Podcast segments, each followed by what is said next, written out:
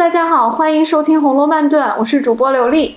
Hello，大家好，我是雨萌。Hello，大家好，我是雪彤。今天我们是一期非常特别的节目，因为我们的节目马上就要迎来一周年了啊，所以这期的特别节目呢，就由我雨萌和我们非常优秀的嘉宾雪彤一起录制。刚好呢，啊，雪彤这段时间也在上海，就被我拉过来了，所以我们现在是现场录制啊。当然，其实还是两地啦，连线。但是我和雪彤在上海，雨萌在广州，所以就特别特别的开心。对，雪彤一开始还让我去上海，然后我说哇，太热了，我都不想去。结果我没有想到我在广州其实也很热。对，因为我们节目是九月份啊上线的嘛，那现在是我们录制的时候是八月，基本上在全国各地都是最热的时候。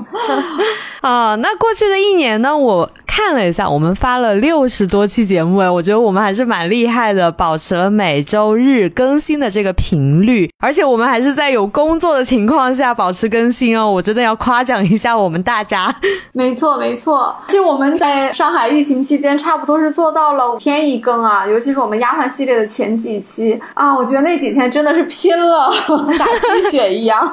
那这一期呢，我们要聊什么呢？我们要聊人物呢，还是聊《红楼梦》里面？的吃喝玩乐，还是聊雪彤比较擅长的节气呢？今天我们这三个都不聊，或者也可以说都会带到一点啊。毕竟一周年嘛，还是一个挺值得纪念的一个仪式感的时刻啊。虽然我们也不是一个特别大的节目，就是靠着我们几个人自己用爱发电来做的，但是也要给自己加油鼓劲儿一下哈。所以我们就想用一期节目来聊一聊我们自己和《红楼梦》的缘分。虽然我们是一个草根的解。读啊，我们不是什么学者，也不是什么名人，但是事实上，《红楼梦》对于所有的读者来说都是不朽的著作啊！我觉得每一个读者都有一个平等的欣赏它、走进它和解读它的一个权利啊！我自己做了节目之后呢，确实也有人就老会问说，你是什么时候开始看的？看了多少遍？你什么时候觉得自己开窍了的？当然，也有一些人，绝大多数是男性啊，就跟我说，他们小的时候四大名著里面唯独看不下去的就是《红楼》。也有的说是家长不给他们看看啊，说是不太适合小孩看。虽然我们今天的性别代表有些失衡啊，我们三位都是女性哈，但是我们从年龄和背景上说，其实还是有一些多元的。所以我就想趁这个机会，我们三个主播自己跟大家说一点掏心掏肺的心里话，把我们自己的红楼故事讲给大家听。嗯，其实我跟刘丽在这个《红楼漫炖》第一期的时候就已经有聊过，我们是什么时候开始看《红楼梦》，然后因为什么跟《红楼梦》结下。缘分的，可能那个时候我们无论是在音质上啊，或者内容上有所欠缺，大家也没有回去听。那我们今天就来 复习一下吧。是的，我们前几期节目会有关门声，说有狗叫声，然后我们的剪辑有一些稚嫩哈。然后我们前几期连片头也没有，就上来就讲哈。当然了，这些稚嫩的地方其实还是掩盖不住我们对这本书的一个热爱的。我相信大家已经感受到了。当然，现在我们在技术方面有一点。进步哈，也依旧在进步中。但是我们不变的就是，我们始终是一个内容至上的一个播客节目。我们不想把时间花在太多的花哨的东西上，我们想保持它一个非常真挚的一个本色，还是给大家带来一个让人耳目一新的一个解读。呃，今天我们就用一个问答的环节来跟大家聊吧，这样我们有一些脉络哈。我这边也准备了一些问题啊，这些问题都比较大。比较宽泛，然后我觉得特别能够激发出大家每一个人非常个人化的不同的解读。咱们就挨个就这个问题来讨论吧。第一个问题，其实我就代表我们的读者啊，来问一下咱们的主播和嘉宾啊，你自己是什么时候开始看《红楼梦》开窍的？感觉自己看懂了，或者看明白了？其实我们很多呃读者他们都读过，但是可能读着读着没有读完，放下了，以后再拿起来的时候，发现也自己也不知道哪些地方方。是看过哪些地方没看过的，或者有些人还会觉得说，哎呀，这是文言文，不想再看了，可能会有这样那样的一些啊误解啊。那我们三个应该都是熟读了很多遍的，所以我们可以互相来采访一下。那前面都是我和雨萌，我们俩聊的比较多。这个问题我就先问雪彤吧。嗯，好，呃，《红楼慢炖》一周年了，时间过得特别快。刘丽来找我说要聊一聊一周年的特别节目的时候，我特别开心。第一个问题是我最想多说两句。剧的。嗯就是说，很多人也问过我，为什么如此痴迷于一部如此久远的书，然后是什么时候觉得自己看懂了？嗯这大概要追溯到我在国外念书的时候，基本上是二零零五年到零六年期间，一个人在他乡的时候，独处的时间会变得比较多，嗯，然后你的空间会变得比较大。就是当你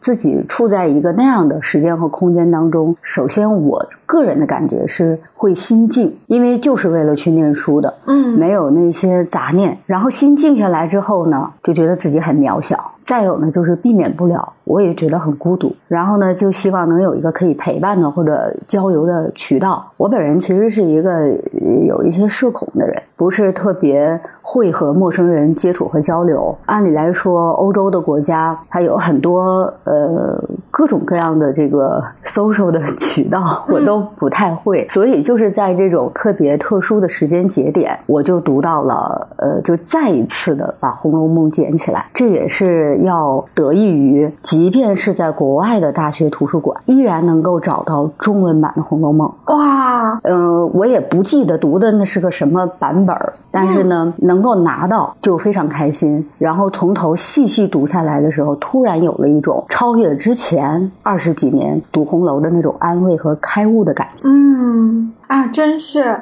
雨萌，你是不是也是在北京的时候感觉自己读进去了，是吧？对，哎，我发现就是我们三个人的共通点，就是独自在外的时候会有那种，哎，觉得忽然之间能够读进去了，哎，是不是人在孤独的时候就特别能读得进去书啊？对，就是我我之前就是也读进去过，但是感觉非常不一样。嗯觉得那个时候就是在读一本小说，可是在，确实是在异国他乡的时候，我觉得我好像读懂了。我自己也是在节目里第一期我就讲过哈，就是嗯、呃是在留学比利时的时候嗯、呃读的。当然我那个形式比较特别，我其实是听蒋勋老师的音频节目，因为我那个时候要自己做饭。那留学生在欧洲吃饭很贵的，都是自己切切弄弄的，每天都要三餐自己做。做饭的和洗碗的时候，我都是放着他的音频的。蒋勋老师因为声音也特别好听，特别嗯治愈，对对对因为我觉得蒋勋老师的声音很能代表汉语，嗯就他那个汉语的美感，在他的声音里面特别能体现。嗯我前两天看了一本书，里面提到了亨利·米勒的一句话啊，他就说他在法国旅居的时候，因为他自己身处一个非母语的环境，所以呢，就对自己的母语，就是英语更加敏锐了。我看到这段的时候，我就觉得，哎，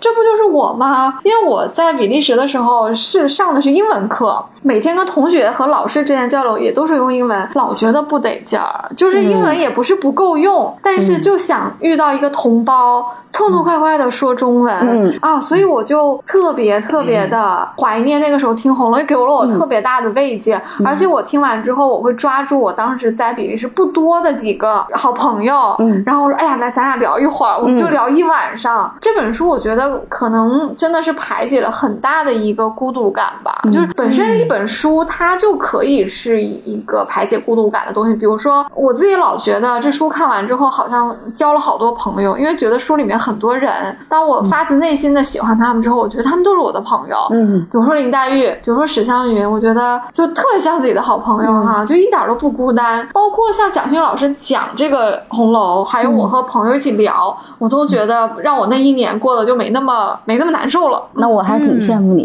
因为我念就是读红楼的时候，蒋勋老师还没出那个音频。啊，对，我记得我小时候看《红楼梦》的时候，就是跟我奶奶一起看，因为我爸妈工作特别忙嘛，然后我就老记得那个片头曲，它不是有那个石头嘛，然后它结束了也会有那个石头，然后我就会想啊，那个片头曲赶紧出现吧，等它一出现的时候，我爸妈就回来了。啊，因为都是卡着一个点放的，嗯。对，所以它对我来说就是哦，那个恐怖的石头，那个因为那个时候好像才才两三岁吧，就是会觉得那个音乐，然后配上那个那个电视又不是很清楚，然后我奶奶又在旁边打呼噜，然后我就会觉得哦，只要一打呼噜，然后那个石头再加上那个音乐声一响起，然后外面黑漆漆的那种感觉，然后我爸妈就会回来了。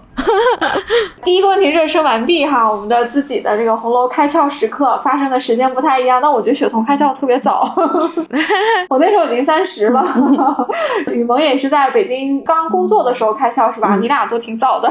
第二个问题啊，这个问题也挺大的啊，就是我想问一下你们几位啊，《红楼梦》对你改变最大的是什么？这个问题或者可以换一个角度说，就是我觉得这本书啊，真的是什么都能教给我们。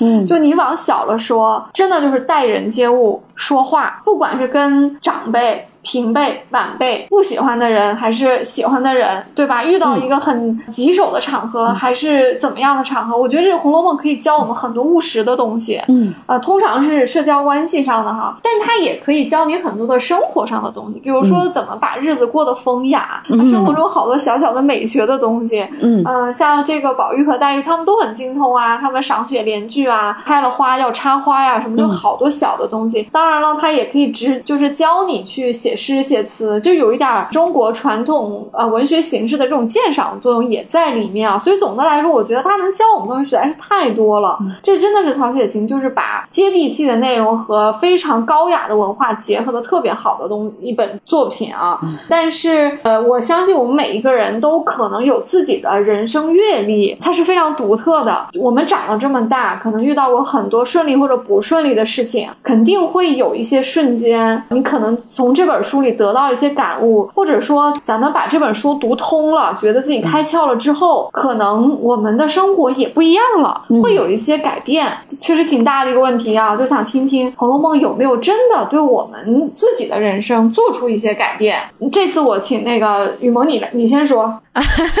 忽然 Q 我，我真是我正在发呆，就是上课不认真听讲是吧？就给我抓到了，来吧，就你了。最大的改变啊，我觉得最大的改变就是我没有改变吧。我一直认为我是一个蛮纯粹的人的。这个问题其实也跟第一个问题会比较相关，因为我也是在毕业和工作的一个交接年份，那个时候就独自在外面啊，然后听蒋勋老师就说那句“大观园是个青春王国”那句话，我就一瞬间就会觉得，哦，原来散了是这个意思，我就会觉得，哦，那散了，那我是不是应该也变了呢？所以我会一直在反思，哎，我到底是不是有变化？我是哪里有变化吗？是我的青春结束了吗？但是我却一直认为我我的青春没有结束，然后我也没有改变，所以我一直认为我还是一个蛮纯粹的人的，就是不管他们是不是他们，我还是我，就挺好的。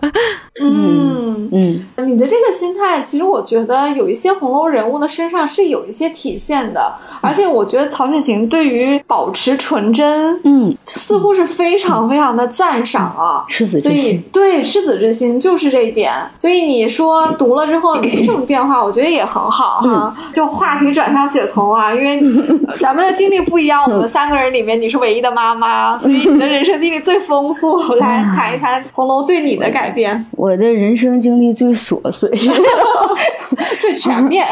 好，最全面。嗯我我想大家在看《红楼梦》的时候，肯定会有这么一个感觉，就是好不容易看进去了，然后看着看着，因为它里边写的东西特别多，嗯然后就跑了，跑了就跟着跑了。尤其是看到中间的时候，可能你看到四五十回，前面忘了，也也也不知道他前面交代的，就是所谓的第一回、第二回、第三回、第四回这个序儿、到底是个啥？因为我读红楼遍数确实是非常多了，嗯所以说，在某一个时间节点的时候，我也会遇到这样的问题，就是尤其是当我陷入了我当下看的那个情节的时候，我就会忘了，然后我会非常纠结，就是大家所谓的读书也会钻牛角尖儿，走到死胡同，然后出不来，然后会有一些非议，甚至咱往大了点说，会对自己的一些人生观、价值观。有否定，但是后来呢，也就是最近这五年吧，再看书，觉得比较关注他前面他自己写的，就是曹公自己写的“大指弹琴”这四个字儿。就是当我回看的时候，就比如说我看到第五十回，我突然又翻回到第一回、第二回，看到这四个字，一下会有大彻大悟的感觉。无论它里边写的是多么宏大的篇幅，无论它写的是多么细碎的这些情节，它其实就是这四个字。所以说，有很多你暂时想不明白、想不开、想不通、想得很痛苦的东西，你回到这四个字上，你就都能理解了，你就能理解书中的无论是主要人物。还是次要人物，他到底都在做什么？曹公为什么要安排这样的一个情节？哪怕是这个情节只是端茶倒水，其实都是这四个字。我觉得这四个字应该是我最近这几年对我改变最大的。也就是说，雨萌刚才提到了，他最大的改变是不变。我反而觉得读这本书最大的改变就是，无论看这里面事是怎么变，其实弹琴都没变。确实，弹琴没有变。而且我在听你讲的时候，我有一个感觉啊，我觉得曹雪芹这本《红楼梦》就有点像是把中国文学里面经常被忽视的、被遗漏的这个情的这个描写，用一本书给它补齐了。咱们的文学是，嗯，当然我不是学汉语文学的，不能说自己是专家，我读的也不。够多啊！我这个意见未免有一点点偏颇啊，总给我一个感觉，就是咱们特别讲究宏宏大的东西。这个小儿女情长，你说宝玉和黛玉就那么点小事儿，值得说吗？嗯。可是曹雪芹觉得特别值得说，这怎么不值得说呢？这是生命层面的，你放心啊。对，这不就是情吗？对吧？哎，我觉得曹雪芹。把那缺的都给补上了，这是我的一个感觉啊。然后我在听你说大致弹琴的时候，我以为你是想说这读书读的时候，发现这书里有很多矛盾的地方，然后想开了，大致弹琴就是这么个意思。因为我自己也读了很多遍，老师要去算，哎呀，这过去了几年，这岁数怎怎么不对呀？月份又不对了，这怎么好几回写了一天，又一回里面过了好多个月，嗯，就是有一些冲突的地方。坦白说，也不是说所有冲突的地方都无关紧要，有些它确实是漏洞，嗯，但是至于是抄错了还是曹雪芹。呃，写是写了，但是他没来得及改，嗯，这个咱们也都不知道哈。呃，曾经有些地方有点困扰我，因为毕竟，嗯，有些读者也会很较真的问问题，比如说为什么假设住在外面？为什么贾母看上去好像贾政、贾惠都不是他生的？嗯为什么这里面的谁谁谁的关系是这样的？他总觉得有矛盾之处哈。嗯。但是如果回我们再回到大致弹琴之后，你就也会释然，就是有些就算是跟我们的常规的理解不太一样的地方，我们也可以接受。嗯。因为他大致弹琴嘛，之所以跟我们常规理解不一样。不管是因为写的原因、改的原因，还是曹雪芹把自己的个人经历揉了一点进去的原因，这也没有那么重要。对，嗯，哎，那《红楼梦》对刘丽最大的改变是什么呢？我的。对我最大的改变特别简单 啊！我觉得可能很多朋友也会有同感的，就是这句话其实还是我从呃雪跟雪桐录节目里面得来的。嗯，就是我当时听完之后，我觉得这这话特别好用，叫“人情练达”是个好词儿。当时雪桐一说完，我就说：“哎呀，太对了！”因为我们可能受了一点坊间的讨论的影响啊，总觉得比如说宝钗啊这些特别世故还是怎么样，嗯，但一读到这些，不管是宝。钗还是说王熙凤，还是有些其他角色，好像他们。特别世故，特别懂人情，啊，行事做说话都似乎是有很多的目的性一样，好像把什么关系都照顾得很周全。我们就觉得这些人是不是心眼儿特别多？不但心眼多，还有可能心眼坏。嗯啊，然后呢，就会觉得说像黛玉这样的没心眼儿的，或者说是一个比较清高的文艺女青年会更好，站把她放在人情练达的这个对立面。嗯，我现在觉得，真的人情练达就这四个字来说，它真的是个好词儿。嗯，只。是说你人情练达，如果是用在一些歪地方，那当然不是什么好词了，对不对？可是总的来说，我们是不能去怪人情的。我自己也是从就是真正开窍的时候，可能是在我三十又啊，我现在已经又过去十年了。这十年里面，真的自己也是经历了很多的变化，因为我们每个人都有职场关系，有家庭关系，对吧？也有朋友之间的关系，到处都是人情啊。就慢慢会发现说，哎呀，突然的好多地方能理解宝钗了。嗯，虽然有时候也觉。觉得说宝姐姐人情练达，做事这么周全，比如说给史湘云张罗那个螃蟹，哎，搞那么大周章，但是人家确实也做的很妥帖啊，她都愿意不是她的事儿，揽了一个这个事儿，然后还帮大家每个人的关系都照顾到，并且人家也没抢史湘云的功劳，也说这是你的东道嘛。你看她就是花了一个很大的功夫，很真诚的给你做了一个人情练达的事儿。我现在在看，我完全不觉得她在什么收买人心，我就真没有这个想法了。嗯，人家那人情练达确实就是。是个好词儿，不管说是不是有的时候会出于一些客居的之道啊，去奉承一下贾母啊，或者顺着老太太意思啊，我现在都觉得这都是正常的人情。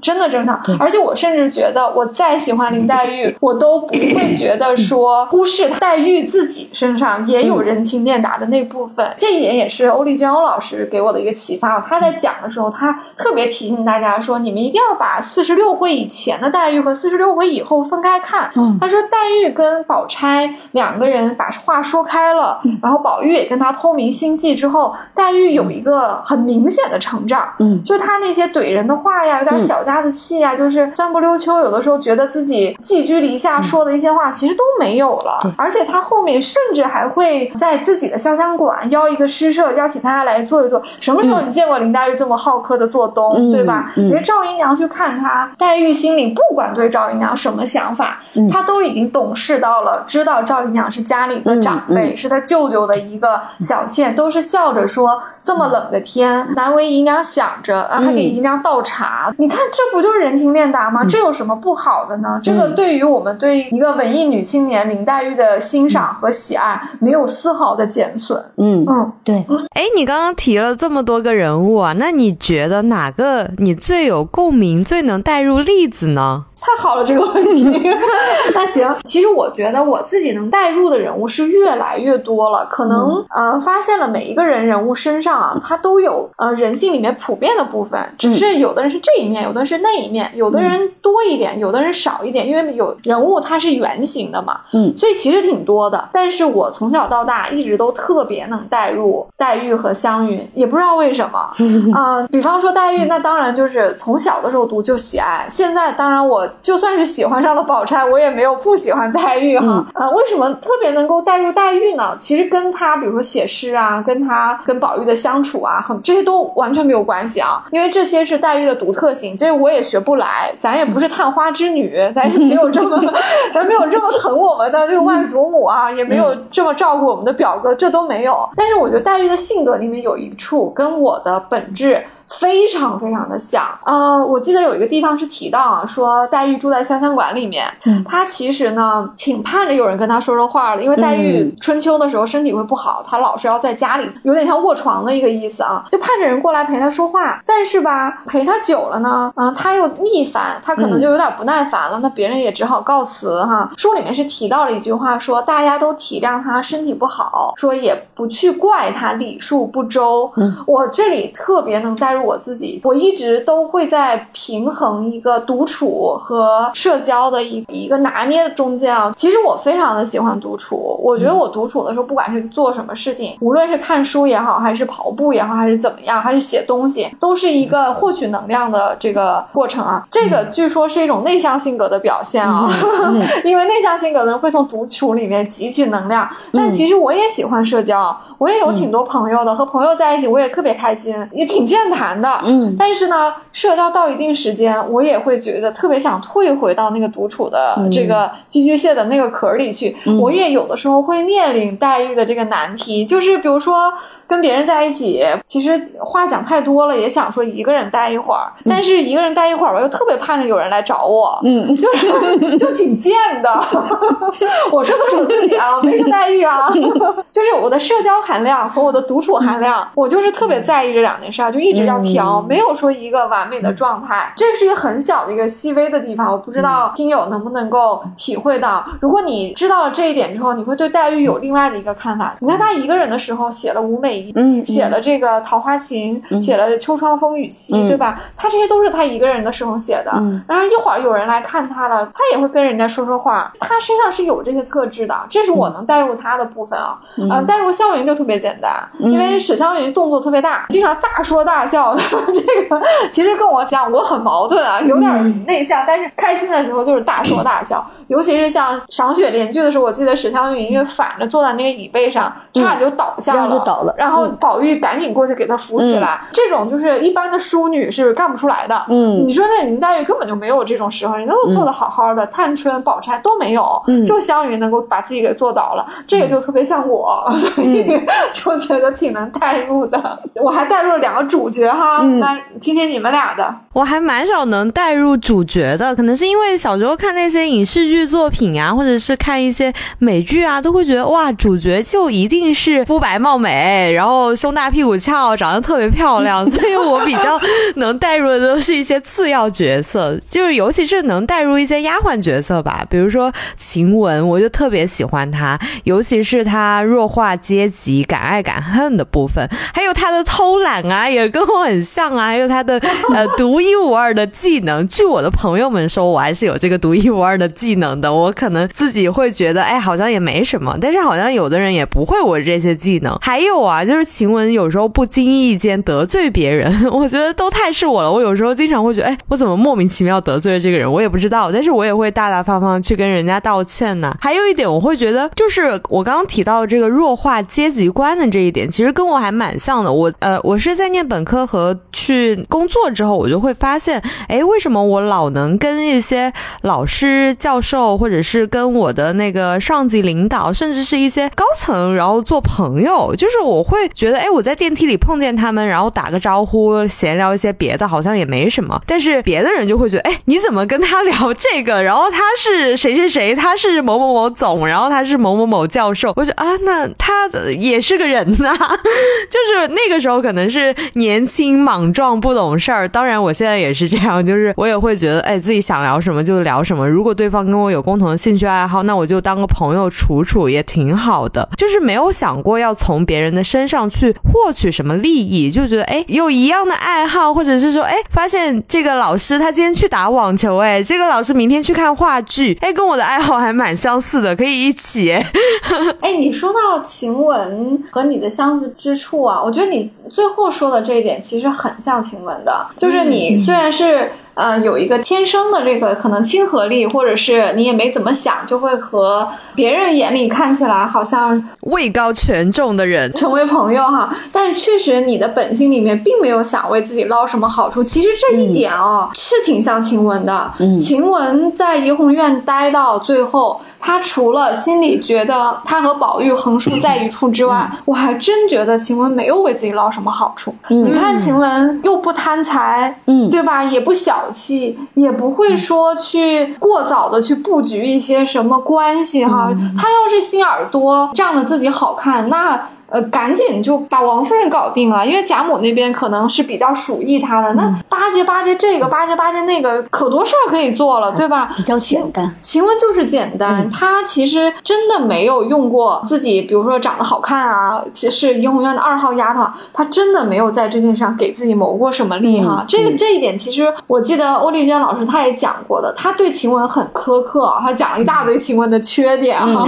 最后她也说，她说，但是晴雯也是有优点，她说。晴雯第一不八卦，从来没在别人后面说过谁坏话。他说晴雯确实也没有仗着自己好看，在那个年代，一个丫鬟仗着自己好看，能做的事儿多了。嗯，晴雯真的啥也没干，所以我觉得，就算这两点吧，这一个人的小缺点都不太重要。真的就是大体上还是一个正直的人，正面的人物。嗯，对我也是一个从来不八卦的人。我算是就是在娱乐行业做过一段时间吧。我觉得我能在这个行业做，有一个优点就是我从来不去八卦那些艺人，就还蛮好的。大家就会觉得，哎，你把我当普通人看，挺好的。而且以前我朋友还说过我啊，说如果我拍拖，然后到分手，我就绝对是那种只拿感情来说事儿，不会拿物。物质说事儿的人，我说啊，我太是了，我就是那种一定要在感情上争个鱼死网破，我就是晴雯那种啊，就出来了我也要净身出户的那种，挺像的。晴雯最后不也就是跟宝玉交换了信物嘛，他也不看重别的东西了，嗯，物质也没什么好看重，都已经生病了，风言风语他也无所谓了，他觉得说我都担了这个虚名了，其实也就你我之间的真心我在乎，别人爱说说吧。其实从这个点上来说，晴雯也是很真性情，所以挺好的。那带入这个人物，哎，不过我觉得有一点啊，我们咱们的生活的这个呃时代是更有利于这样的一个人物的，因为当你提到说呃没有阶级意识的时候，我觉得吧，晴雯其实是有点错位的。他虽然跟宝玉真的心里也没有什么不好的想法，他跟宝玉其实还挺挺单纯的一个关系哈，但是在那个年代，他就是有主仆的分别。在那个年代，就是王夫人一句话能把他赶走的。说难听点，就是晴雯，你虽然性格比较高洁，但是你没有资格和主人交朋友，你没有资格平等的跟他谈恋爱。最后就来听一听雪桐吧，你会带入谁？我呀，觉得嗯，我拿到这个题目还真的想了想，我没有就说像你和雨萌一样，就马上就头脑当中就能反映出人物来。雨萌的我能猜到，因为雨萌在节目当中不止一次提到特别喜欢晴雯，也说过自己像晴雯。而且我一天到晚在群里发疯。不不不，雨萌你也很可爱，很很真性情，嗯很真性情，这点真的非常像晴雯。听时候吧，我也觉得能带入晴雯，原因特别简单，一个是晴雯写的太好，啊，太太太出色了，对然后一看你就会觉得，你想一个年轻的小女孩儿就觉得又漂亮，嗯，然后宝玉又喜欢她，嗯然后虽然她结局挺挺凄惨的，但还是挺喜欢。还有一个原因就是看那个八七版电视剧，啊安稳演的晴雯，我觉得真美真好，然后那个感觉特别舒服，而且我觉得年轻的时候吧。都会喜欢这种特别直来直去的、漂亮的，甚至有一点用咱们现在话就是比较辣的这种、嗯啊，这种女孩子。对年长之后，我觉得自己最能带入的其实是袭人。啊啊，我是一个极其不太会世故的那种人，活得比较简单。但是呢，我越来越发现，我能理解袭人了。嗯我能理解袭人的一些行为，他说的话，他为什么这么对宝玉？尤其是在我结了婚、有了孩子之后，嗯我就知道袭人为什么会在宝玉上学堂之前有点闷闷的。嗯絮絮叨叨说一堆嘱咐的话，然后我也能体会为什么袭人看见湘云给宝玉梳辫子回来就使个小性子，我也明白这是什么意思懂了对嗯，而且我后来生了孩子之后，我也忙叨叨的，孩子念书去了，我就在家各种悬心啊，会担心他最简单的吃饱穿暖。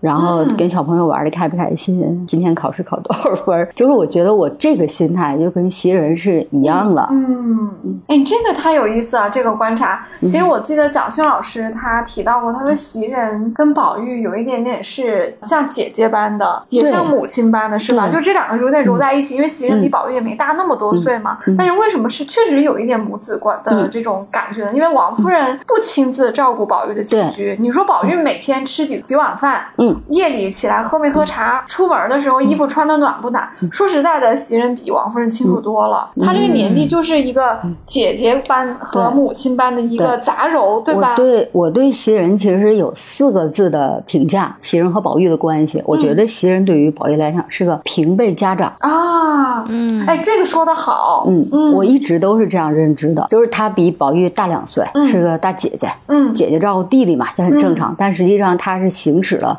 母亲的职责，没错，没错，所以我觉得是个平辈家长。哎，其实雪桐聊到，就是他先喜欢晴雯，然后再呃理解了袭人，这个也算是他在不同的人生阶段，然后对这个人物或者是对另外一个人物的理解发生了一个很大变化。我其实心目中也有个人选啊，我宝钗于我而言，我觉得他就是在我不同的人生阶段，我对他的看法挺不一样的。小时候我就觉得宝在我心目中就是个完美人物啊，哪儿哪儿都都好，就是呃，当然我现在依旧也觉得他很完美，就是会说话，情商高，智商也高，还读过很多书，长得还漂亮，就是人人际关系也周旋的很好，家里面也处理的妥妥当当的。但是呢，就是我在我开始熟读这个《红楼梦》之后，我也我也开始了解和开始理解宝钗了，我就理解了她这个成熟的背后，其实是过早的担负起了整个家，就是我开始知道了她的不容易，可能是因为我开始知道了我自己的不容易吧。当然，嗯当然。嗯，贾母其实对宝钗的评价和反应是很微妙的。比如说，嗯。贾母看到宝钗的房子就感慨说：“这孩子也太朴实了，嗯太老实了，对吧？”还有就是像宝钗点戏，其实明明是自己生日，会去点老太太爱爱听的戏，点她爱吃的东西，嗯。很多这样的小细节，也许黛玉那个年纪的小女孩看不明白哈，嗯。那贾母是个过来人，她明白这个孩子这么懂事，这么去按着大家长的意思来做事情哈。其实你觉得贾母对他一定是只有赞赏吗？我觉得贾母这么一个老经世故，又是一个贵族家庭，从小姐做到太奶奶这个位置上的人，她其实是很通透的。她对宝钗的欣赏，包括在人前，在薛姨妈和王夫人面前夸宝钗，固然有一种做外交的意思啊，当着儿媳妇的面夸儿媳妇娘家的孩子嘛，当然是一种拉拢的关系。但是你说真的是只有有赞赏啊？我觉得老太太对宝钗。是有一种种有一丢丢非常细微的同情的，他会觉得说，这个孩子你咋懂事的这么早啊？你不用懂事的这么早，你不用总是想着别人。那么周到，对你不用总是说你家里条件挺好，你不用总是自己过得这么朴素，好像在提前为家里的衰落好像做准备一样。我觉得贾母其实有一点点这样的，他当然他不会明说，不适合明说嘛，但是贾母是看得懂的，嗯，因为一个孩子十几岁。懂事基本都是被迫，因为他们不是一个小户人家。你要说袭人懂事，那是家里不好。嗯嗯。那你要说宝钗皇商家庭懂事，那是被迫的。嗯，爹不在。对。嗯，哥哥有点那样哈，他还要照顾母亲啊，所以就被迫懂事。可是你看，我们在用宝钗这个例子去看黛玉的时候，我就能感觉到了。你说林黛玉平时那个样子，虽然她在长辈面前还比较规矩哈，嗯，但是她偶尔其实，在贾母在的时候，她也会怼两句话的，比如什么 宝姐姐姐。在别的上海有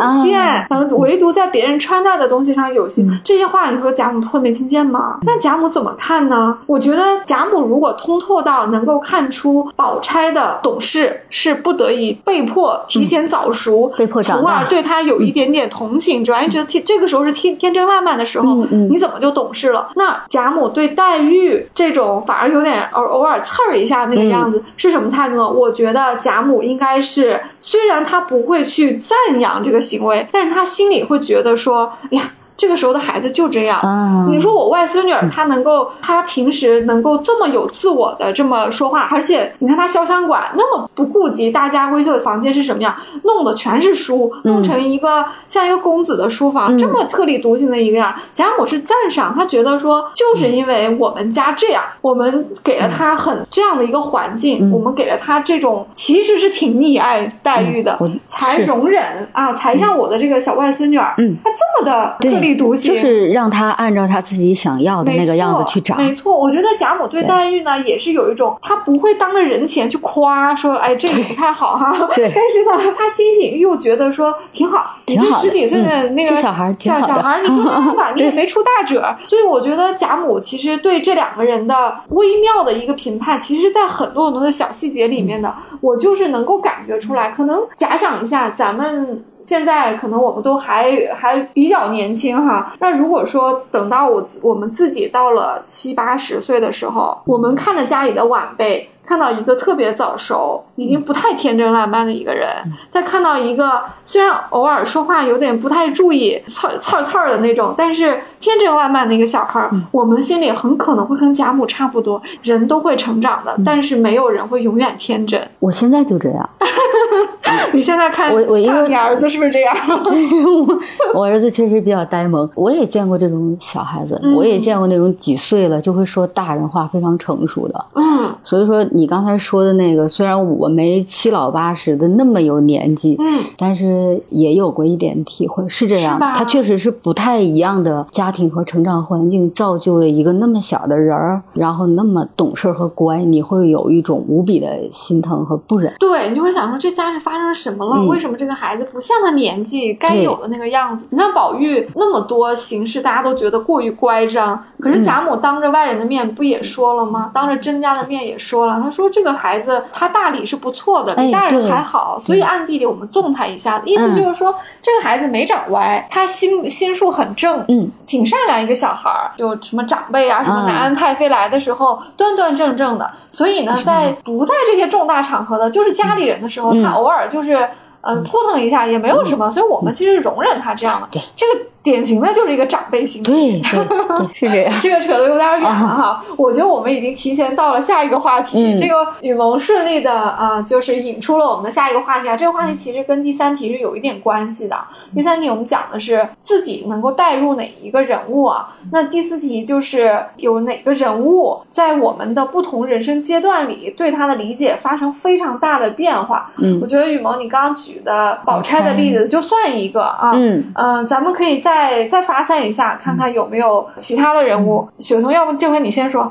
嗯，好，我今天白天跟你聊天的时候，嗯不也还提到了这么一两句吗？嗯我说小的时候看《红楼梦》，关注的都是女性角色；嗯最近这些年看《红楼梦》，我关注的都是男性角色。然后，而且会对男性角色有非常大的变化。以前觉得他们就是妥妥的配角，嗯然后现在我觉得虽然还是配角，但是那个观感差特别多。我想说，一组人物和一个人物，这一组就是贾政和宝玉父子。嗯嗯，我觉得可能还是因为还是因为我结婚生子的原因，可能我关注这一层的关系会更多一些。然后我也突然发现了这个贾政并非像我年轻时读到的那个刻板，然后又特别老学究的那个样子。嗯虽然宝玉还是那么行为偏僻、性乖张啊，但是我一下好像明白了这个老父亲的心嗯是那么的不容易。然后我也体会到了贾政其实在某种意义上来讲，就是一个更有责任感、长大了的宝玉吧。嗯就是说我个人的理解哈，就是我我自己个完全是个人的猜想，就是贾政在年纪轻的时候，他应该也跟宝玉一样，是的，对他说他是对。诗酒放诞之人呢。对，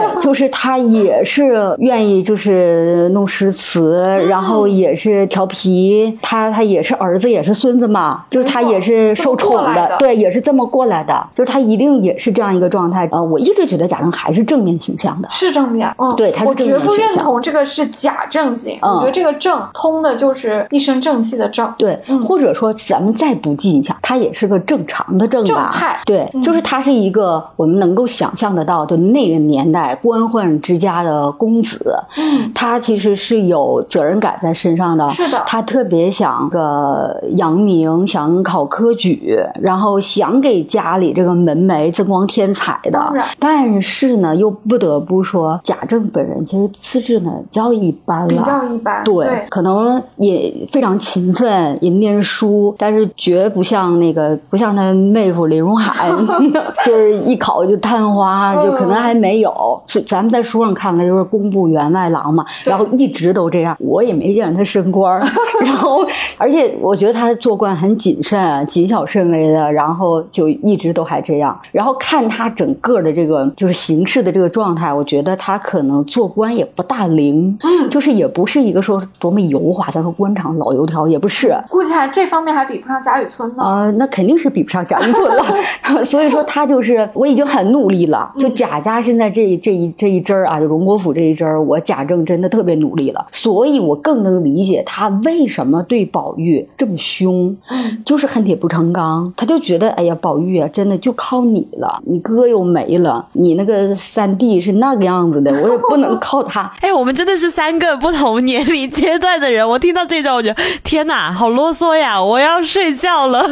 真的就是这个样子，就是所以他对宝玉才那个样，再加上宝玉从小抓周抓了那么个玩意儿，对于他爹而言可能无法接受。无法接受，对。何况在培养宝玉这件事情上，贾政还有两个绊脚石，嗯，贾母和王夫人，他们由于对种种原因，太宠特别宠这个嗯儿子和孙子。嗯，就贾政他也无法施展他那种，就我们说严父慈母啊，他就严不起来，刚严一下、被打下去了。对。嗯。我是一个是这个，然后我再想讲两句，就是贾瑞这个人物，一个让人感觉到很鄙视，甚至说很肮脏的一个人，死的是很不堪的。嗯，然后他所有的行径就没有一个地方让人觉得，哎，这个地方还说得过去，就一丁点儿都没有。嗯也是《红楼梦》当中不太多见的，就完全负面的一个形象。但我个人会觉得，呃年长之后再读到贾瑞这一段儿，有些悲悯在。太多了。对，有些悲悯在，就是说他也是生长在那样的一个状态下，无父无母，也是隔辈儿的爷爷奶奶带大的孩子，他没有在他正常的正常的那个年纪阶段做他应该做的事情，所以说他就啊走了这个旁门左道了，做了这些特别不伦的这些事情。嗯但是还是会觉得人之所以为人，他有他存在的价值吧。虽然这个嗯价值特别的微小，或者很多人特别的不耻，嗯但是这个人为什么会存在于这么一部大书当中？他为什么还带出了风月宝剑？我觉得也是一个非常关键性的人物。他是个关键人物，嗯而且我记得蒋勋老师也提到过，他说贾瑞这里让他看到了作者就是在重新写一种对待情欲的态度，因为他觉得咱们不要把这个情欲看得很肮脏。嗯你看贾瑞是死在这件事情上，嗯但是很肮脏吗？情欲肮脏吗？贾瑞肮脏吗？谁敢说这个话？就像圣经里说说的，要惩罚一个犯了错的女子，就是呃婚内出轨的女子的时候，这个耶稣说：“你们谁没有犯过错？你们谁可以扪心自问的扔出这块石头？嗯，是谁可以？不可以？”所以我觉得曹雪芹在这里又特别了不起了。嗯中国的在这之前的呃文学作品，我觉得没有这么去描写情欲的，没有这么认可它是人性的一部分。哎，对，没有这么认可它，这就是正常的。嗯。然后大家对待它的反应就是非常的不一样，哪怕是贾瑞这样的反应，你看作者把他写的，其实连我们都看出悲悯来了。他写出了他合理的地方，比如说，我一直觉得贾瑞都那么去愿意去轻信和相信凤姐，嗯。这就在说明他本质上他其实是一个挺单纯的人嘛，不然怎么能够相信凤姐？贾瑞是个单纯的人，情绪是一个正常的人性里有的东西。当然，凤姐对待这件事情的态度就不一样了哈。我们不能说这里这个谁谁错最多，谁错最少，这个话题在这里讨论没有什么意义啊。只是想说，这个人物本身，作者就把结局相对有点不堪的一个场景套在这个人物身上，把情欲这个事儿写到极端了给我们看。我觉得这就是价值。是这样。嗯嗯情欲和生命，这都是价值。比如说那风月宝剑，不就一面是美女，一面是骷髅吗？很少有人把情欲和死亡联系在一起。很正常，而且你嗯记得贾瑞先死了，嗯。然后后边马上秦可卿就没了，是的，两个人都是在其实一个事情上，但是很讽刺的是，贾瑞的葬礼非常的简陋，家里还要凑钱办。嗯秦可卿也是死在这事儿上啊，风光大但是葬对，风光大办，贾珍还要捐官，还要让王爷来吊唁，还要怎么怎么样。嗯所以你看，其实一个事儿嘛，嗯就有这么一个结结局的不同。所以你看，人性它这个东西，它其实是很平常的。情欲是人性的一部分，生老病死也是人性的一部分。嗯人这一辈子就得面对这些问题，这么平常。但是你看，我们人自己给他强加了好多这样的东西。你贾瑞你这么死，而且你是你家经济条件这样，你的身后就是这个一个情况。嗯秦可卿不一样，就是那么一个排场出来，嗯嗯嗯我觉得挺让人唏嘘的。对尤其是放在一章里面出现，对并且凤姐在这中间都有一些作用。那凤姐对贾瑞可能觉得说，我连给你点人参都不愿意，你的生命对我嗯不值一毛。嗯，但是对秦可卿就是你们家就是一别说一两了，一天二斤也吃得起。嗯嗯而且秦可卿去世的时候，凤姐为他。操持这个葬礼也是尽心尽力。你看凤姐心目中，贾瑞轻如鸿毛，嗯，可卿重如泰山，嗯。可是这两个人其实他们生命的最后把他们带走的这个原因其实是一样的，是一样。嗯，特羽毛羽。毛，你醒醒！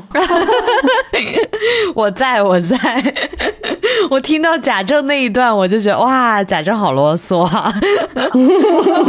哎，巧，雪桐你自己理解上发生变化的是贾政、宝玉和贾瑞这几个男性人物啊。嗯嗯，我其实嗯理解上发生很大变化的也有一个男性人物。嗯但虽然我们都是女性啊，可能我们这几年在补对另外一个性别的理解啊。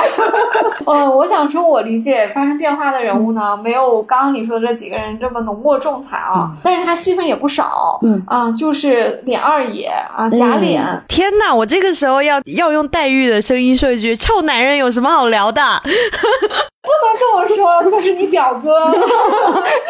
陪你去苏州，你忘了吗？对吧？你看这事儿办的多妥帖，贾家也没几个男的可靠了，贾 你这表哥就平均值以上了，好吗？请你满足。哎，其实这么说的话，贾琏确实是在呃贾府这么多男的里面，还是能说得上一两个优点的人。确实是这样，我自己对他发生变化，也就是在这个点上。我小时候看对贾琏印象不深，因为他身上的戏剧性场面不多。嗯，而且我小时候根本不知道啥叫多姑娘，这是什么事儿啊？没明白。然后呃，后来包括这个什么鲍二家的也没太明白，这小孩没有这根筋，就是那时候太小。后来再看的时候，呃，就觉得哎呀，你贾琏怎么左一个右一个的哈，就没天没想正事儿。你但是我现在再去看琏二爷的时候，特别想评价他的这个男女关系上的事情啊，因为贾琏的关键。词就是在女人身上做功夫，为什么会对她发生很大的变化呢？可能结合这几年咱们社会上遇到的一些对女性的一些社会事件吧，我突然意识到，像贾琏这样对待女性的，咱们不说有多好，也不说他有多尊重啊，嗯，咱们就拿反面来说，我觉得贾琏都不算是践踏女性了。为什么想这里给他正一点名？不是说李二爷做的有多好，我现在越发意识到，作者在写这个人物的时候，写出非常。非常多的层次感，他其实，在方方面面，他都是一个及格分的人。他没有什么大恶的地方，他就算是好色，呃，也是那个年代贵族公子，算是一个被允许的事情啊。且看社会允许他做那么多的事情，他有没有做？他是不是有有底线？我觉得他是有的，就不跟别人比。你说他那个爹，我觉得贾琏比他爹好多了，嗯，或者说咱们再说这个薛蟠吧，或者其他人吧，贾琏也都好很多。他虽然有过好多次婚外的男女关系，咱不支持婚外男女关系啊，但是。咱们就就事论事的来说，嗯，他和多姑娘和鲍二，首先你情我愿吧。没强迫吧？嗯，这是一。当然了，既然你情我愿，他们都是有婚姻的人，要谴责，咱们是拿道德去谴责他们。贾琏没有强迫这些女性的，这是一。第二点是他对尤二姐，我觉得是拿出了诚意的。贾琏是毫无疑问的看上了尤二姐的美色嘛，这没有任何话说，对吧？对。尤二姐看上贾琏，毫无疑问是看上他的家产嘛，年轻嘛，这个长得也英俊嘛，将来有可能。凤姐要是生病了，自己能当个少奶奶吗？扶正吗？这毫无疑问的，任何一个感情里面都不可能说毫无衡量对方条件的这个因素。但是能说就没有爱情吗？有啊，他们两个人调情那一段，我觉得那人家也是看对眼了呀，也是你情我愿的呀。而且贾琏跟尤二姐其实是在征得了二姐的同意、尤老娘的同意。贾珍、尤氏的同意之后，当然他是不敢跟凤姐和 贾母讲啊，对不对？这个是这个是他值得诟病的地方。但是他是在征得了这些人的同意之后，他其实是在外面买了房子，跟二姐成婚的。嗯，所以算得上是尊重了。他是没有办法，因为凤姐在家，家里有孝，他没有办法跟她结婚。所以我觉得贾琏这样的一个人物，在对待其他女人是那样的一个情况下。对待尤二姐这个她有真心的人，她能够拿出她的那个程度的诚意来去追求她，甚至书里其实是提到的，他俩婚前啥都没有，因为他是很快结的婚嘛，对，他是婚后才跟二姐摁入洞房，才干柴烈火，怎么怎么样的，所以其实后来再去读贾琏这个人物的时候，我就发现。他这个人物，你还真别说，在红楼那个年代的贵族的子弟里面，他的男女关系，咱不说他好，咱能说他其实还真的。没有我们想象的底线那么，他真的还守住了一点吧？我觉得，就是我我我再补充你一句啊，就是呃，大家也不要觉得刘丽一直在说贾琏好，贾琏只是跟其他人比，跟他爸爸比，嗯，跟贾珍和贾蓉比，他没有那么龌龊不堪。对，对，我们没有说他做这个事儿就对。如果要是对的话，怎么回目当中会写会写这个偷取尤二姐？对，对吧？他当然是值得上去。因为我们读完《红楼》，我们就知道爱情它其实是有忠诚和排他在的，而且爱情是有放弃在的。其实忠诚是有它的价值，忠诚就意味着我跟你达成了心灵的合一，别的女生我是不要了，看过就看过了，欣赏可以，但是咱们就没有任何乐理的事儿了。所以宝玉的态度才是值值得我们更加的去欣赏的嘛。因为宝玉的爱情是经过学习的，他从滥情到了专情。我们之所以觉得宝玉对待感情的东西是我们认可的，我们发现就是因为宝玉其实跟我们现代人的感情观是一样的，更一样，对他更接近。但是你再怎么埋怨贾琏，假设就是这些人的话，你要还原到当时的那个时代，你就会知道那个时候是一夫一妻多妾制。没错，王熙凤是那样的一个正房妻子，是的。所以说贾琏才会有那些让人觉得有点不上台面的事情。没错，呃，确实我们不是在说他做的有多好啊，这肯定不是。你要做有多好的话，那你怎么不好好对待平儿呢？对 我觉得平儿在他们中间挺委屈的，真的就只是想说，跟那个年代的有特权的男性嗯。对待女性的态度比起来，贾琏这都算得上是好一点儿的了，好一点是？不是？没有因为看上一个女生就打人家，嗯。打人家的别的未婚夫。你看薛蟠这个是搞出人命来了，对。那贾琏顶多是我送你点儿簪环，你要愿意，咱俩就好一下。当然，可能放在现在有点物化女性的嫌疑啊，嗯。这个，但是总的来说吧，没有那么的不堪。这就是我对他的一个转变，就是给我看出了一点这样的层次来，就这个意思就是。他能六十分吧？六十分吧，对。啊，终于聊完男人了，那我们来聊最后一个话题吧，就是《红楼梦》里面哪一个场景让你最感动？那这一次刘丽，你来先说。我最感动的场景是我最喜欢的场景，基本上都是诗社那几次，我觉得写的特别热闹。这个又有我一点儿带入林黛玉的这个意思了。嗯、我自己也有一点点喜剧不喜散，特别会去回味，就是散了之后的那种孤独感啊。但是我现在年纪也大了，我在能够回味孤独感的时候，我特别珍惜大家聚在一起。我觉得那个热闹特别的真实，那个热闹是一种能量，嗯，就特别的幸福。所以我最感动的场景全部都是诗社，其中有以这个赏雪联句为甚，因为我觉得赏雪联句特别的温馨，人特别齐，除了大观园里的人，还有外来的几个姑娘嘛，李玟、李绮，还有邢岫烟、啊、薛宝琴，嗯。这就多了好多了哈。而且王熙凤都不识字，都还说了一句，对不对？嗯王熙凤还一夜北风景嘛，嗯说了一句操的在上头啊、他说下面我就不知道，大家还夸他说就是要这么起，起个嗯平，后面才能接。嗯其实我是觉得王熙凤就以这一句话就入了社了。她就是大观园的一份子了。嗯虽然她作为管家，作为一个少妇，她是没有资格住在大观园的丽园，嗯因为是寡妇嘛。对王熙凤不住在里面，但是王熙凤是精神上的大观园的守护者之一。哎，这个好，是不守护者是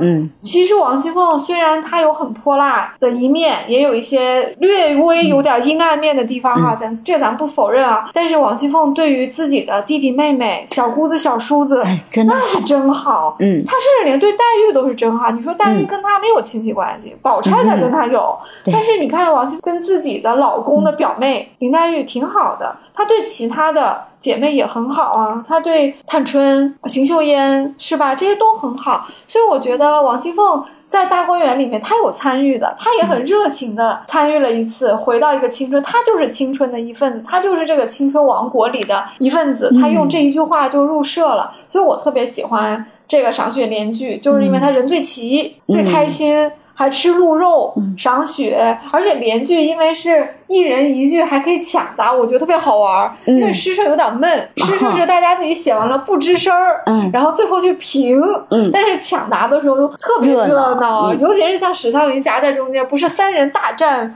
湘云嘛，嗯就是宝钗、黛玉和宝宝琴三个人轮流一起去大战湘云，结果嗯最后算下来还是湘云的最多，就特别特别的幸福。你看这样的场景，其实一方面真的是我们说喜散不喜剧里的这个剧啊写的特别好的一个地方，另一方面，其实在这件事情之后，大观园里这么热闹的场景其实不多了。也过了一个年，是对不对？嗯过了年就是林黛玉重建桃花社，其实都是过了很久才重建的，因为过了年之后发生了很多事儿，什么柳湘莲啊、尤三姐呀、刘五儿啊，一大堆，大家都没什么心情了。后面都是勉强的嗯做了几次，对对不对？就再也没有这种赏雪联句的这种盛况了。嗯这个确实是盛况，因为它是发生在 大家搬入大观园之后那一年的，没有到过年的时间的，就是之前的那个冬天的，所以可以说是。由盛转衰，它还在盛的那那半边儿里面，嗯所以挺热闹的。这就是我最喜欢的一个场景。嗯嗯，我觉得怪不得我能跟 刘丽一起做节目，因为很多我们喜欢的点啊，或者喜欢的人啊，嗯都很特别的一样。尤其是这个最让我感动的点，我也是赏雪连剧，就是我太喜欢看大家闹作一团了，而且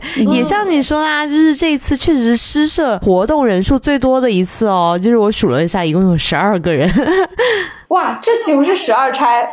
是的，而且我还很喜欢大家在一起 barbecue，我说哇，又有吃的，很好哎。哎，这你说对了，这个其实挺先锋的这个概念哈。嗯，那个年代也没有这么吃的，而且他们他们是提前去芦雪眼，嗯就拢了地炕，然后把吃的带过去，又烤了鹿肉，这些元素都是我们现代的元素。他们就差露营了。那那雪桐你呢？你有哪个场景特别感动？我的场景就是还是回到我刚才提到的“大指弹琴”那四个字，嗯是一脉相承的。就是我还是喜欢宝黛感情的那个“你放心”。我记得我写第一篇有关于《红楼梦》文字的时候，就写的是这一段。我记得当时我写的题目叫做“爱情里最好的三个字不是我爱你”。呃，我写的时候是一气呵成的，可以还原我当时写这个文字的那个感觉，就是我确实很动情，而且很把一些心思放到了我的文字里。我也确实觉得这一段很隐忍的少女少男的感情，在这一面已经渲染的极为浓烈了。没错，嗯嗯我个人是一个就是情感情绪上都比较敏感的人，所以会对这样的一些文字啊、场景啊，甚至说图片啊，会格外的留心。所以说我当宝玉说出“你放心”那三个字的时候，我每次看都是泪流满面。嗯对，就是那种无声的会淌眼泪，就是那种感觉不应该叫代入，就是单纯为了这书中的两个人物，然后情节发展走到这里，然后会有一种特别多的那种同理心吧。所以我是对这个场景很感动的，一直都是。我现在也会觉得那个年代其实是没有什么“我爱你”这三个字的，就没有这个句子。即使那个时候有，我觉得宝玉还是会说“你放心”，嗯因为你放心和我爱你就是不一样。嗯你对一个人说我爱你，其实不代表你永远爱啊，我说的是我当下呀。嗯可是你放心是什么意思？他后面的半句是你放心，我永远我不会变。嗯或者说，黛玉不是说啊、你是见了姐姐就忘了妹妹吗？嗯所以宝玉说你放心，意思是我不会见了姐姐就忘了妹妹，姐姐也好，但是除了老太太、老爷太太，第四个就是妹妹了。嗯，每次读到这里，我也很感动。对当然这里啊、哦我也很感谢欧丽娟老师又给我开了一个窍。他说，嗯为什么宝玉要这么念？要放在现代不会的，因为你跟你女朋友表白的时候，怎么还把这个奶奶、爸爸妈妈放出来，对吧？不要忘了，二百五十年前的封建社会的礼法就是这样的，你的伦常就是这样的，嗯你的亲情、你的长辈就是大过你的妻子的。嗯所以对宝玉来说，他现存的亲人里面，他不就是老太太、老爷太太这三个吗？在宝玉看来。第四个说的是妹妹，都不是他自己的亲的兄弟姐妹呢。他第四个说的是表妹，隐含的意思就是说，因为为什么第四个是妹妹？因为第四个你将来是我的妻子，所以这是第四个。我现在就把这个心思告诉你了，所以你才排第四个。嗯不，黛玉绝对不会生气，因为黛玉也是那个那个伦常下长大的，她知道宝玉把她放在第四个就是第一个，已经非常重了。已经非常重了。所以我总觉得，如果就是要能有谁，无论他是什么身份，他是跟你什么关系，他能跟你说“你放心嗯，”，我觉得这是一个无比重的承诺。我跟雨萌是不是要努力的找一个 说你放心的人？我我跟你俩说我跟你俩说，你放心，叫我录啥我就录啥。可以的，可以的，我们可以把这个问题留给听众朋友们，就是《红楼梦》里面哪个场景让你最感动呢？欢迎给我们留言。那我们今天其实也聊的比较久了，嗯虽然才聊了四五个问题啊，但是因为我们每个人都有特别多的个人的感悟想聊啊，所以也聊了很久。那我们今天就先聊到这儿，然后因为我们的节目会。长长远远的做下去的。我们还有非常多的系列话题没有跟大家聊，所以它一定会迎来它的二周年，就是两周年。我这话都不会说。这个是不是你在对听众朋友们说？你放心。对对对，我在跟听众说，你放心，我们会有其他的系列的，我们的小姐系列，我们的宝玉，我们的。呃，我还想聊这个荣国府的经济账，还有很多的，包括我和雪彤这两天可能还要再录我们的红楼节气，我们还有很多的关于书里的一些生活美学的话题，都会在下一个一年里面陆陆续续的带给大家，请大家放心。我也要对我自己说一句，你放心，就是我要对我自己放心，我要心平气和的录完。听众朋友们，请放心，我就是虽然偶尔有摆烂的时候，但是刘。力可以把我拖着往前走，因为我的大纲总是如期而至，有的时候是是猛不丁的就发一个大纲给雨萌，然后雨萌就知道他马上又要干活了，然后我就马上就填充我这一部分，然后就啊，就我一定要对得起他这一半边儿，然后我要把我那半边儿一定要说的精彩，不然的话，哇，这个姐姐可对我太失望了。没有没有啦，我们是一个很正面的互相促进。的一个角色的关系。过去这一年，我们录了这么多期节目，其实雨萌的工作是挺忙的，也都是被我催着说：“哎，我们什么时间录节目？有除了写大纲之外，有录制，嗯，包括还有后期剪辑。”嗯，剪辑也是花很多的时间的，这是一个为爱发电的一个小节目啦。嗯，我们到现在初心都没有变，不希望说去迎合什么东西，也不希望去急功近利的考虑什么商业化，这都不在我和雨萌的考虑范围之内。当然，调性非常合适的合作，我们当然是欢迎的，因为这和我们。让更多的人喜欢红楼的这个初衷是一致的嘛？这个我们当然不会拒绝啊，但是它依旧是我们两个人的一个作品，我们是非常非常的爱惜它的。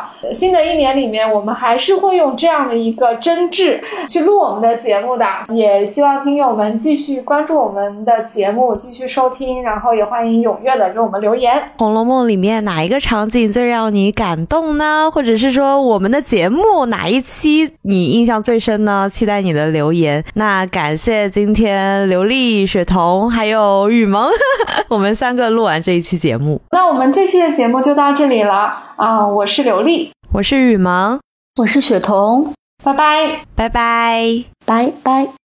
以下是一个小小的彩蛋时间，雪彤的小朋友给我们读了一段啊，当做我们一周年的小礼物。这可是我们红楼的小小读者哦。湘云便取的诗题，用针挽在墙上。众人看的都说：“新奇，故新奇，只怕做不出来。”湘云又把不限运的缘故说了一番。宝玉道：“这才是正理，我也最不喜限运。林黛玉因不大吃酒，又不吃螃蟹。”自定人夺的一个绣墩以栏杆坐着，拿着钓竿钓鱼。宝钗手里拿着一只桂花，玩了一回，抚在窗槛上，掐的桂蕊掷向水面，引得浮鱼游上来，引得游鱼浮上来，煞闸。湘云出一回时。退回神，又让一回袭人等，又招呼山坡下的众人只管放量吃。